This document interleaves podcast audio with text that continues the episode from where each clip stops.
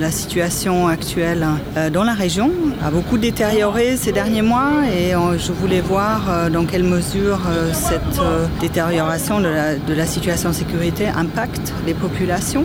Aussi par rapport aux déplacés qui se sont retrouvés aussi bien à, à Gao qu'à Tsongo et euh, qui euh, sont tellement nombreux qui pèsent aussi sur la population haute. Donc je me suis entretenue avec euh, les autorités locales, régionales, avec les organisations de, la société civile, les femmes et les jeunes, ainsi que les, les mouvements, les partis politiques. Nous avons pu échanger sur tous ces défis qu'elles y font face. Aussi, ils ont pu me faire part de leur point de vue sur la mise en œuvre de l'accord de paix euh, et leurs soucis par rapport à cette mise en œuvre, surtout par rapport euh, au DDR et euh, le manque d'avancement par rapport à la question du DDR qui voit à la source de l'insécurité dans la ville de Gao.